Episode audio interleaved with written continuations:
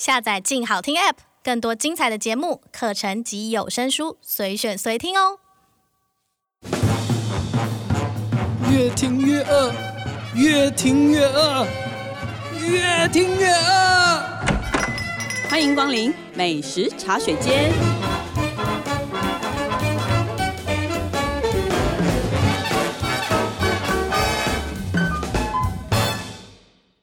Hello，大家好，这里是静好听与静周刊共同制作播出的节目，我是静周刊美食旅游组的副总编辑林义君。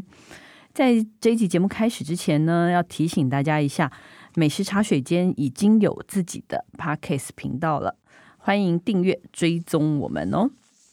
其实这一集的主题呢，我必须说，我们还是跟疫情有一点点的关系。嗯，对。嗯疫情就是你知道很难控制，那所以我们就做了挺多的这种相关的企划，因为我们后来发现，就是不管有没有疫情，其实它至少告诉我们，你懂得采买食材，跟你懂得煮饭给自己吃，其实已经变成今后相当重要的一个能力。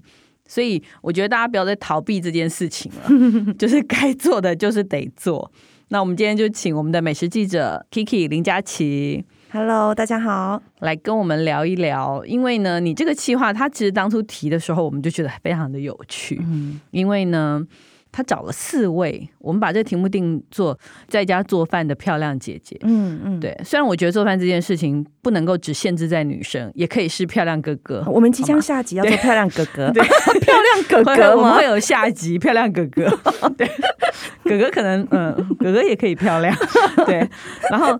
你怎么找到这四个人呢？嗯，这四个女生，OK，好，呃，这四个女生里面呢，也就是有一些是我的朋友，我平常会去他们家吃饭，所以我知道疫情一发生，我就知道他们一定不会被影响，他们一定很优雅自在，在家做防疫餐这样。嗯，那有的是朋友的朋友，所以我有时候会透过就是社群看到他们好会做菜哦，就觉得哇，高手在民间这样。嗯，那我觉得呢，这四位姐姐在疫情期间为我们示范在家做菜这件事情是，是我发现他们有一些共同的特质。就是他们透过料理，其实都把生活经营的非常的好，嗯，这样，我觉得这是一种能力。他们在疫情期间懂得买、懂得煮、懂得吃，所以我们很想要请他们分享他们的一些哲学跟智慧，告诉我们怎么在家煮饭还可以有这种女神光，然后看起来好轻松的感觉。对，为了要研究他们到底如何变成现在这样，我们还很不要脸的、很厚脸皮的。拜托他们在疫情中间让我们到他家去，我们有很努力的做好防护的准备啦，这样子，然后有充分的沟通。但是因为这件 这件事情，你真的是非得到他们家，你才能够感受到他的生活感嘛？这样对，而且很多细节必须要去他家，你才会发现的。对，那时间超过在嗯、呃、三个多礼拜，确定大家都安全，没有问题。嗯，OK，那来介绍第一位。好，我们第一位要介绍的是李芳蓉，朋友们都会叫她芳小姐。那个芳呢是左边一个日，右边一个芳，哈，容貌的容这样。嗯、那呃，芳小姐她现在有经营个人的 IG，叫做 Era Lee，大家可以上 IG 查一下。那她自己有两大的餐具跟厨房选品的品牌，分别叫做秘密生活杂货道具屋跟古董餐桌风景。那觅是寻觅的觅，哦，对，寻觅的觅。对，嗯，所以你看他的那个网络选品品牌就知道，嗯，他一定是一个非常会布置餐桌的人。嗯、对对怎么说？怎么说？因为他的选品叫做古董餐桌风景，哎，嗯，对啊，嗯，所以布置餐桌根本就是他的职业吧。对对对不对？就是他把兴趣的东西发展成一个专业，甚至会烧到周围的人会很想要跟进，就说：“哎，我是不是跟着他买，跟着他用，我也可以布置成这么好的餐桌？”嗯，这样子。但他真的会做菜吗？其实会。因为呢，你有时候看他的 IG，你会觉得，哎，好像很多是轻食沙拉这样。但是他其实有出过一本食谱书，嗯、这个书里面呢，其实有记载说，啊，他是高雄的小孩，他就有记录一些他的自己的家族的食谱。他会做满桌的这种润饼宴，过年的时候他也可以做一整只的那种白斩鸡。他是会做大菜的，嗯、但是呢，他就有讲，他做菜有个主张，他就说，你要在一日三餐里面经常煮饭，其实就是要轻松，但是结果是好看漂亮的，你才会愿意经常买。所以他有说，他有三大原则。第一个原则就是你要去挑选简单好料理的食材，然后第二个原则是你要经常善用这种好看的盘子啦、食器啦。那你的餐桌上可以用一些桌布，偶尔插一些花，就是这样子，你就会有不同的餐桌的画面。第三个就是厨房里面的工具，其实要手感好、很顺手，这样子可以帮你在料理的过程中带来一种惬意的感觉。嗯嗯，那这次因为他帮我们示范了好几道料理嘛，因为这几道料理，其实我们更想知道的是说。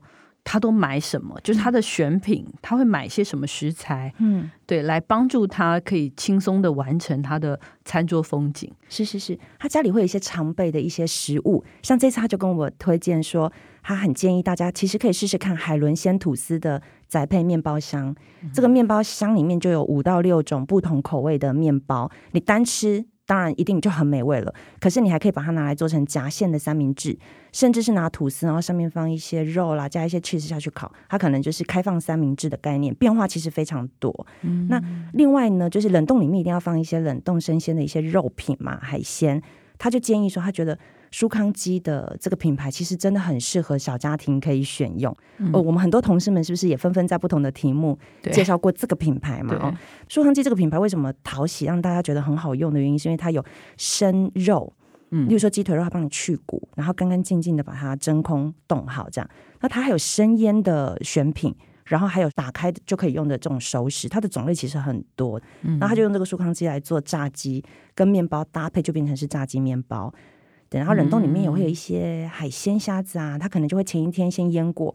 隔天呢，再搭配他另外要推荐的无尘室种植出来的这个美蔬菜，很快就可以组合这种海鲜沙拉。嗯、你只要挤一些新鲜的柠檬汁、柑橘，其实风味就很丰富。真的，美蔬菜好方便，它是标榜不用洗，对，不用洗，不用洗，真的很重要。其实我觉得洗沙拉很麻烦哎、欸，对，因为很麻烦，你自己很难洗得干净啊，总觉得没洗干净。对，然后你要沥干，对，反正它是不用洗的。对，这个真的很方便哦，所以它就是。等于他自己的食材箱，各种各样的自己来组合。嗯嗯，对。嗯、那除了食材之外，你说他也很在意他的料理道具。嗯，没错没错。我们刚刚说到说他有两个用品的这个品牌嘛，他在布置餐桌上的时候，他其实有一个混搭的美学。例如说，他其实自己很喜欢这种古董欧式的这种老件的餐盘，可是呢，他又会建议说，呃，塞好一桌的时候，你其实还是可以搭配一点比较日本风格的这种豆米。小碟、小盅，各种的酱料汁这样子，那你不用追求要成套，你可以每个东西都是你喜欢的，把它组合在一起，就是别人家无可替代的餐桌，是你自己风格的餐桌这样。然后，嗯，嗯，走进厨房呢，他觉得料理的工具也很重要，例如说他自己有选品，我就跟着他买，我就脑波落，我要去找他那一天，我就跟他说：“哎，你先帮我准备怎么怎么怎么，我要给你买那个。”我就跟他买了那个。可以刨柠檬皮，跟可以刨那个乳酪的那个刨刀，嗯，好，坊间刨刀非常多，但是他选的就是手感特别好，你就会觉得刨出来那个乳酪丝很蓬松这样。然后我还跟他买了一个，就是这种日式高汤的那种萃取壶。通常我们有时候在家里，我会我会煮一点日式高汤，比如说煮昆布放柴鱼，然后煮好之后我就可以拿来做日式火锅嘛，做乌龙面。它这个壶很方便哎，你知道前一天抓两把柴鱼，然后剪好昆布，静置八个小时之后，隔天取出来就可以用了。哦，对，所以他现在就在我的冰箱里面，非常方便。对对对，好，所以你那天真的是你跟摄影在他的老公寓里面度过了非常愉快的一个下午。对，我们快快的把工作完成，然后就开始开卖。这种采访真的 不能太长，不能太经常。OK，那大家可以关注这位方小姐。嗯，对。那第二位呢？第二位就我们都很熟悉了，是我们的。美食同业，曾经的美食同业，他现在已经对是自由工作者嘛？是对，嗯，好，我们要跟大家介绍尤慧玲。对，她曾经担任很多年的生活饮食线的记者嘛，对，现在就是自由工作者。但是她的工作其实持续是记录一些饮食相关的议题，对，那她也写专栏这样。那呃，所以因为他的工作的关系，所以他其实会有很多的机会飞到国外啊、国内外参加一些比较精致的一些餐会。对，当然也有很多机会可以去采访世界级的这些大咖名厨。嗯，但是我从他的嗯做事情的态度上，我觉得我很欣赏他一点是，我觉得他没有很一定着迷那种很高大上的餐酒的世界，或者是追逐话题餐厅。嗯，因为我跟他去拜访产地的时候，我就发现。他其实是很认真的，就是拿相机、拿笔记，在记录农友怎么去种蔬菜。嗯，就是他有一种求知若渴的这种神情，这样。对。然后我跟他去参加那个食材分切会的时候，我就发现他拿着相机很认真在拍每一个步骤。嗯，你就会觉得他有一个很内在，好像一个很强的一个学习动机在学习。那你去他家的感觉，他的餐桌到底是什么样子的餐桌？是是是，就是哦，对，我都是记得踏进去他们家客厅的那一幕，就是哇，他们家没有沙发，奇怪。一进去呢，就是一个蛮大的一个客厅空间，可是里面有两张大桌子，一张是长形的桌子，一张是圆形的木屐。那个长桌呢，就是一看就是他们很日常的餐桌，上面有开过的零食包，还有开过的调味品。然后我们去，他就准备一些小零食，让我们可以抓着吃。这样，嗯，这个长桌呢，也是他会开电脑工作的地方。嗯，另外呢，他有一个很大的一个橱柜，前面就摆了一个木屐。这个木屐这个角落上，他常常拿来就是拍摄他自己做的菜，手做料理的空间。嗯、他们家也会在这个地方很随性的团圆吃饭。嗯、那我觉得这个家的空间一看哦，就是围绕在做菜、一家人好好吃饭跟好好呈现食物这件事情上。嗯嗯，因为他也其实也写过一本书，对不对？对对对。嗯、呃，如果你有机会去阅读他的著作，叫《饮食是最美好的教养》这本书，其实就会读到他帮儿子皮蛋做便当的那种充满妈妈的爱的那个图文的记录。嗯，呃，这本书里面还有他任职美食记者很丰富的阅历。我觉得比较有趣的是故事很好看，然后知识的含金度其实也很高，然后里面的情感其实很真挚。嗯嗯，而且呵呵 其实我是看了这本书。然后启蒙了我开始做戚风蛋糕的原因，对，是是是，他是你的戚风 启蒙吗？对，戚风呃，算启蒙老师吗？错误的开始，美好错误的开始，对对对。我必须要讲一下，因为 Kiki 姐的戚风蛋糕在美食组是有名的，有名的口碑极好，口碑极好。如果你想杀死一个人，就送他一颗 Kiki 的戚风蛋糕，保证干死你。没有，那个是一开始的版本，就是练习的版本。哦，好的。总之他后来有进步啦，但是都对第一课才印象太深刻。对，所以只要 Kiki 讲到戚风，所有的人都会会心一笑。对，我还记得我那时候在练脱模的时候，怎么都不成功。然后有一天我就遇到慧玲，我就问他，我就说我都抹油了，为什么不成功？他就很压抑的说。戚风没有人在抹油，你是看谁的食谱？我说啊，就你啊！他完全不想承认有你这种读者，他就说我的食谱里面并没有写说要抹油，你要按照我的步骤好好认真的做。我可以 想象慧玲很认真的纠正你的那个表情，是是是是是。那他在家做饭的主张会是什么？我猜测啦，嗯、他应该是比较崇尚自然的那一种吧？是吗？哦，是他很在意他的食材的产地。是不是友善耕作？嗯、如果说以自然这块是，嗯、那它的调味的话，因为它连调味品的来源它也很在意，所以我觉得是这个主张没有错。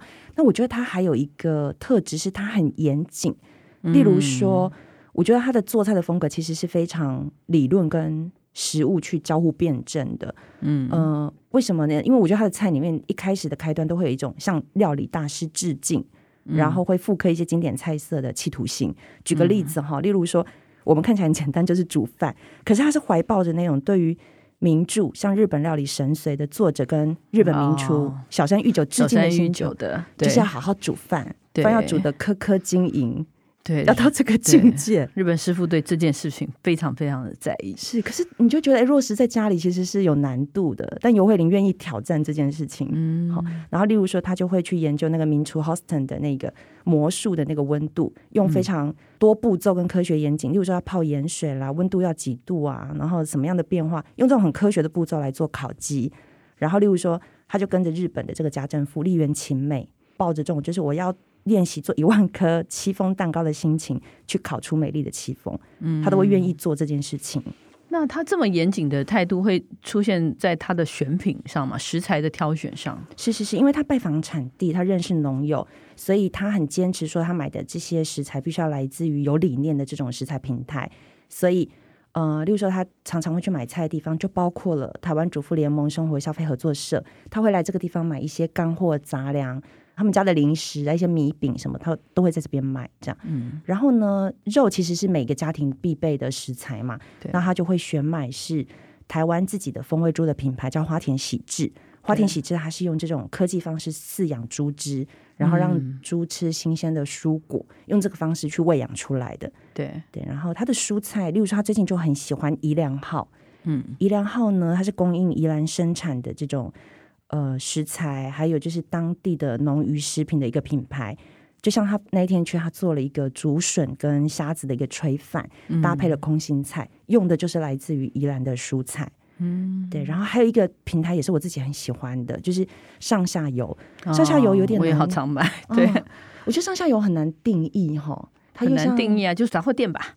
对对对，但对啊。背后其实是一个新闻平台，对。他们比较关注的其实是一个食安议题，对。然后还有小农议题的一个新闻平台，这样。对。所以我觉得它比较像是一个新闻跟食物的市集。对，对，然后慧玲会来这边买一些新香料，这样。嗯，我觉得真的每一个人都有自己完全不同的食材香哎。嗯，你看慧玲跟前面方小姐的就完全不一样，嗯对就是可能她的目的跟结果不一样。真的。那第三位听说是一个非常高人气的国民妈妈，是我们要介绍的是陈怡芳，她呢有一个出版食谱书的一个名字叫“宜手作”，宜手作其实就比较多人会知道，她用“宜手作”这个名字出版了很多的食谱书，然后经营粉丝页。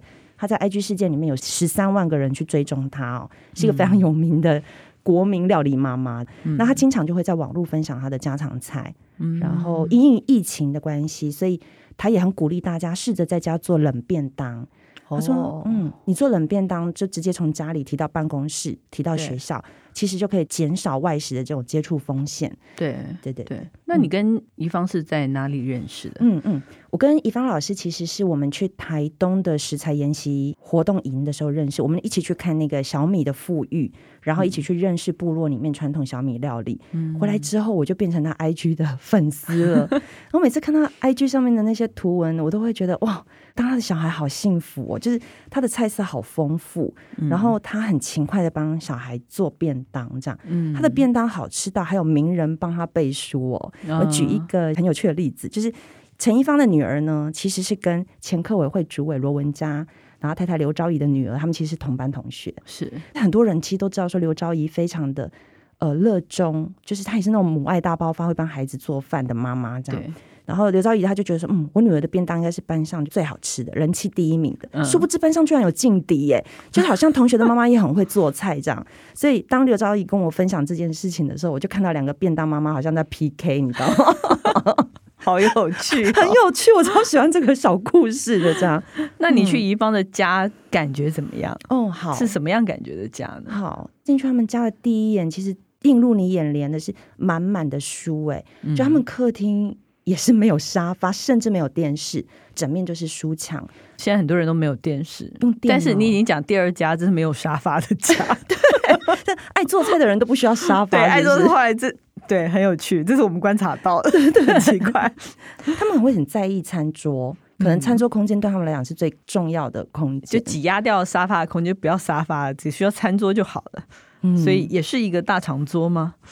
嗯，是，就是他们的那个餐桌是一个很重点的一个心脏的一个位置，但是呢，环绕在那个大长桌旁边，在那个厨房门旁边，其实又是一大片书架。那书架上面，我发现有我自己很喜欢的作家的书，所以我就觉得他在忙做菜，但我跟他好像产生一种心灵的共鸣。我看到那个土耳其作家，就是诺贝尔文学奖作家得主帕慕克的《纯真博物馆》跟伊斯坦堡，然后我发现还有吴明义的书。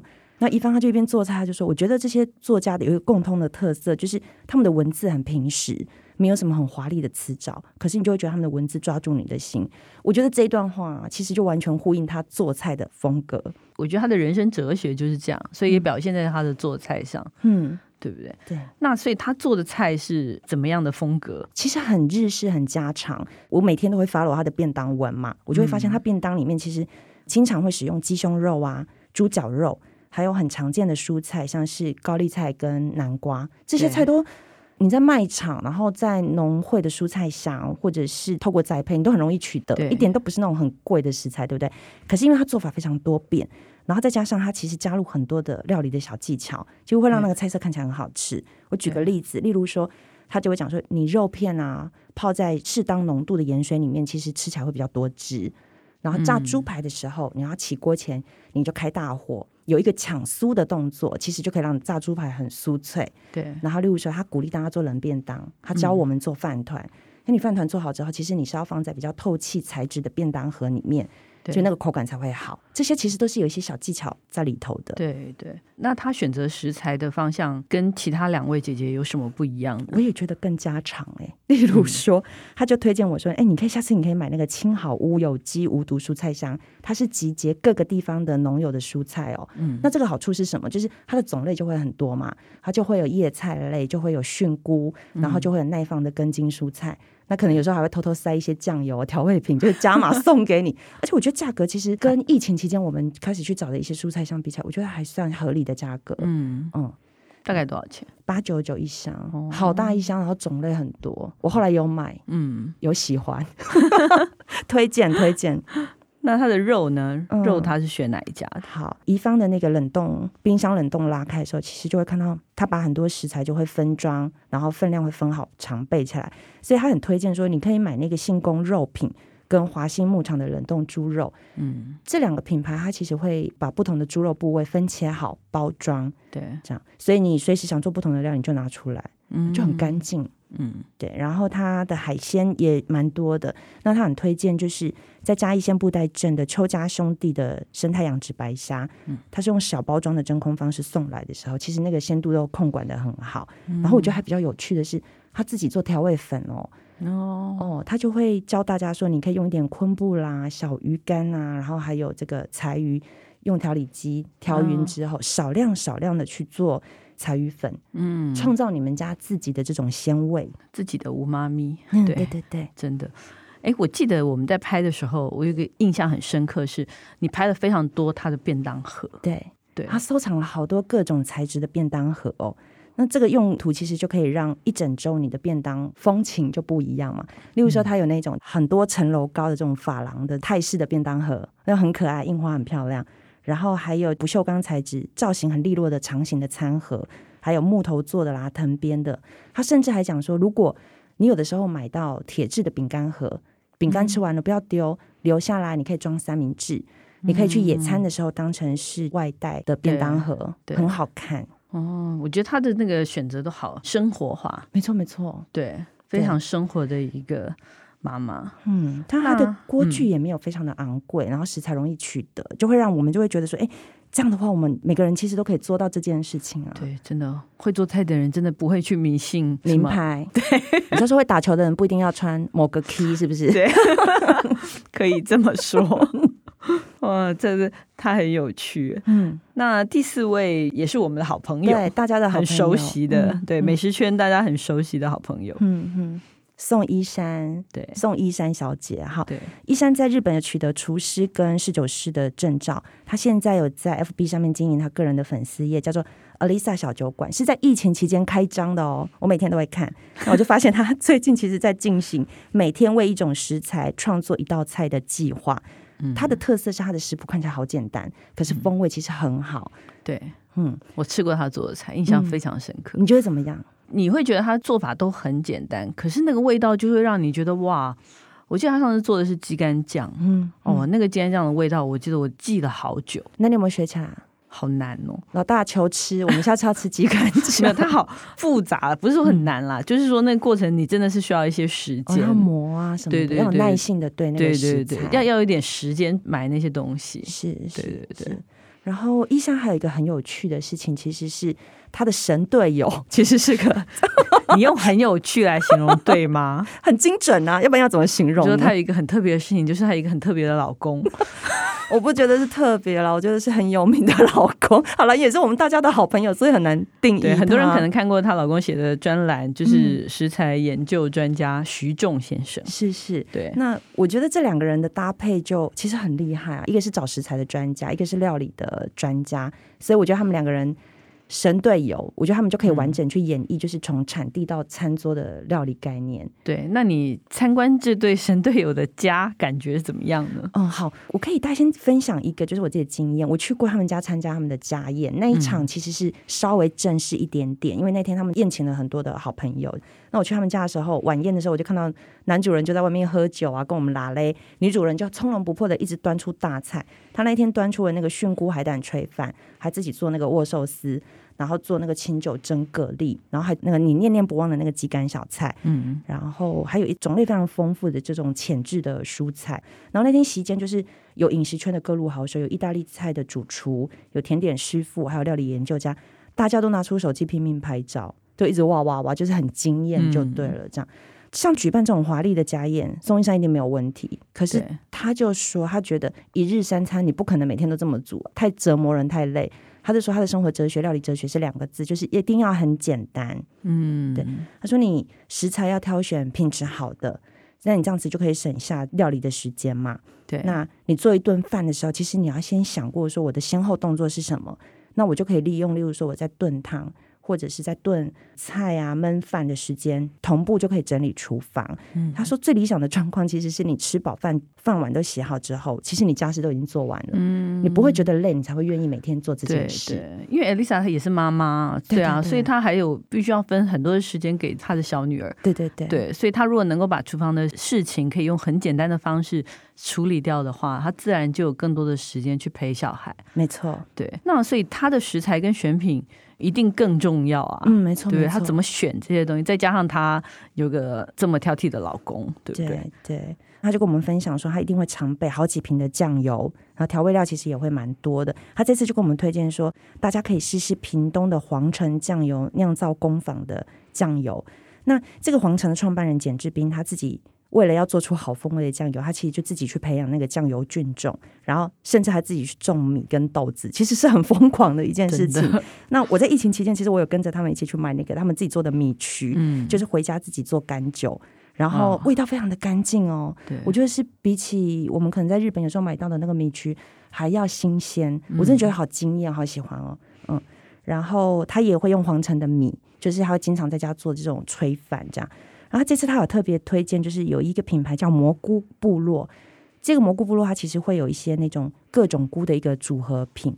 那他就跟我推荐说：“哎，你看这个白木耳，那个白木耳闻起来有茉莉花香。”哎，那我们在采访过程中，他其实另外帮我们做了一个甜点，他就慢慢熬那个白木耳，做成那个冰糖白木耳，味道好好哦，哇，我觉得很惊艳。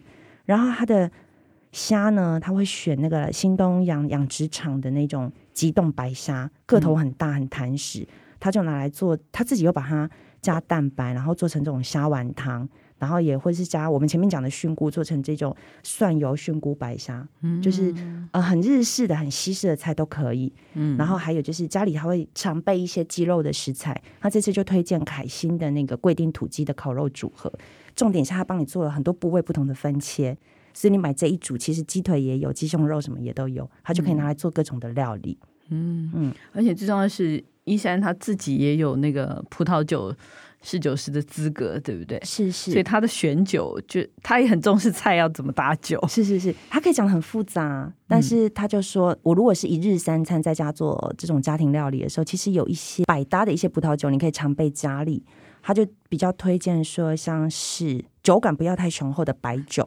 然后风味可能是比较柑橘香啊、西洋梨的这种白葡萄酒，比较清淡的一点酒体的，其实你就准备几瓶在家里。你不管是吃意大利面、吃日式料理，其实都很百搭。嗯、所以餐桌上就是有菜有酒，其实完整度很高哎、欸，真的。嗯，哇，这四位姐姐真的完全示范了。什么叫做美好生活？你应该感触良多吧？嗯、对对，我就觉得我生活好糟哦，我需要吸收他们的正能量。真的，这就是我们做这个企划的原因，对，就是希望大家可以感受一下他们的能量，怎么去实践美好生活？其实就是做一小碟菜开始，就这么容易。对，就我从他们做菜身上体会到，就是啊，做一顿饭或是做家务这件事情，其实。大家都会觉得是好像是很日常，不怎么样一件事情，就是很简单。其实才不是，我觉得这件事情它是有方法学的。的。你需要动脑，你要去分配你的时间。当你关注你自己的日常餐桌跟你的生活的时候，你势必就会去走到，就是你要去建立你自己的采买清单。然后你要跟谁买买什么东西，它慢慢就会会形成我们一个人的样子，一个家庭的饮食系统。我觉得这个东西是一个很珍贵的资产哎。对，真的，嗯、就是因为我觉得每个人的但喜好不一样，每个家庭的那个习惯呐、啊，喜欢吃的东西当然也都不一样。大家应该要参考他们的例子，然后你要建立属于你们自己家的一个饮食系统，嗯、而且呃，我觉得应该要更尊重或者是怎么讲，就是。这些愿意在家做饭的人，真的真的啊！你去想想，食材永远不是自动变成食物放在餐桌上，嗯、衣服也不是自己变干净的，嗯，对，嗯、都是有人在做这件事情。也许是你的妈妈，也许是你的爸爸，也许是反正就是你家里的人，对，对。所以我觉得真的要感谢，对对对。所以嗯，好，希望大家看到我们这四位漂亮姐姐，呃，也希望能够继续有漂亮哥哥来加入 要漂亮 做菜的行列。那太丑的可以帮我们示范这一题吗？因为做菜以后他就变漂亮了。没关系，好好好，OK。那我们今天先聊到这里，休息一下，等一下回来再跟大家分享我们的试吃单元。嗯。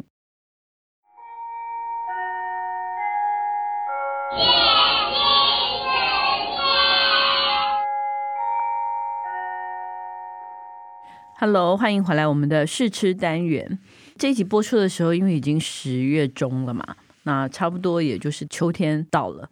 秋天到了，衣服当然是要稍微换季，那甜点也要换季，所以我们最近真的看到很多都是什么千层派啊、肉桂卷啊、国王派啊这类的甜点一直出现，意思就是说所有点心通通都加入了奶油，就是奶油点心开始登场了。你知道秋冬就是他们的主场，因为之前的夏天太热，大家不想吃那么 heavy 的东西，嗯，而天气凉了以后就可以，所以我们今天。